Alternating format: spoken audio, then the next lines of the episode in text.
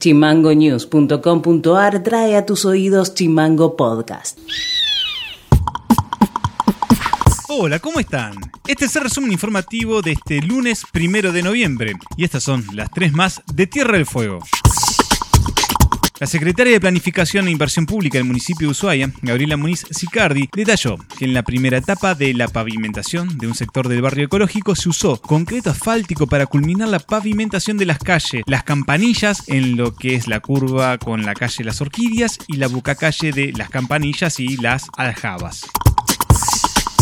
El gobierno provincial, a través de los ministerios de Obras y Servicios Públicos y de Gobierno, Justicia y Derechos Humanos, avanzan en la confección de un proyecto para construir un nuevo edificio destinado al servicio penitenciario de Ushuaia. El lugar que se ha planteado es una reserva fiscal donde se contempló no solo la localización para 200 internos, sino también un futuro crecimiento pensando en la expansión de otros pabellones en caso de que la población de internos aumentara. En el primer día de actividad para Tierra del Fuego en los Juegos Nacionales de la Araucanía en la ciudad de Neuquén, el saltador en alto Felipe Isoba se adjudicó la medalla de plata saltando 1.92 metros, mientras que Luciana Ferreira estableció 5.04 metros en el salto en largo, logrando la medalla de bronce. Noti Audio. El presidente del Consejo Deliberante, Juan Carlos Pino, informó que el municipio de Ushuaia aún le adeuda 27 millones de pesos al Consejo Deliberante por fondos no girados en el 2020 y 2021.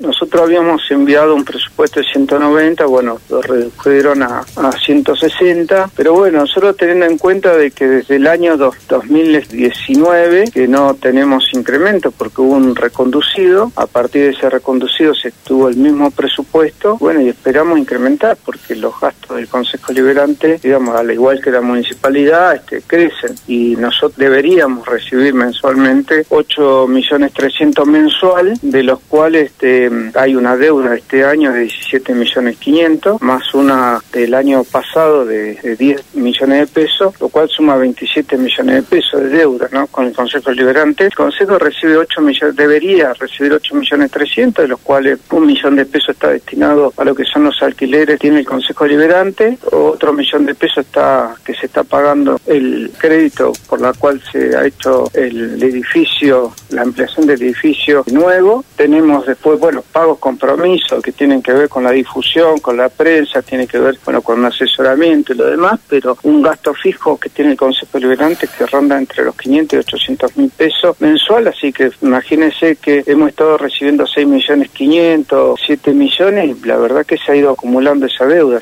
Noti Audio.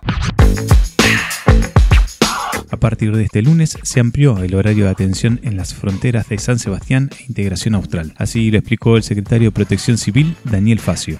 A partir del día de hoy se ha extendido el horario de atención. En este sentido, se ha podido lograr que se extienda el, horario de funcionamiento de la frontera, eh, se ha extendido de 8 a 22 horas, siendo el horario permitido de, cruce de un punto al otro hasta las 18. Antes esto era hasta las 15, ahora se ha extendido hasta las 18. Y el horario de barcaza sigue siendo de 8 a 22 horas de cruce. Dadas estas circunstancias de que no se puede ingresar, a, digamos, hacia el país eh, vecino que es Chile, solamente es y este tránsito eh, solo se lo permiten hasta las 18. ¿Por qué? Porque dan por sentado que a velocidad permitida no se llega antes del horario de cierre al otro lado, que es a la hora 22. Entonces, eh, las fronteras funcionan de 8 a 22 horas, pero solo se cruza de un punto al otro hasta las 18. Salir de la provincia, bueno, va a implicar un, un requisito más ahora que lo solicita la provincia de Santa Cruz, que es la única por ahora. Cuanto a lo sanitario, pone como mínimo una dosis del calendario vacunatorio contra COVID, colocada 14 días antes como mínimo de la fecha del viaje.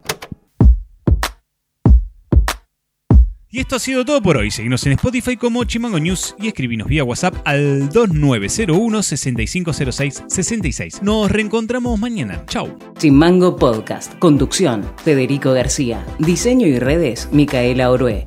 Seguimos en Facebook, en Twitter e Instagram como chimango.news.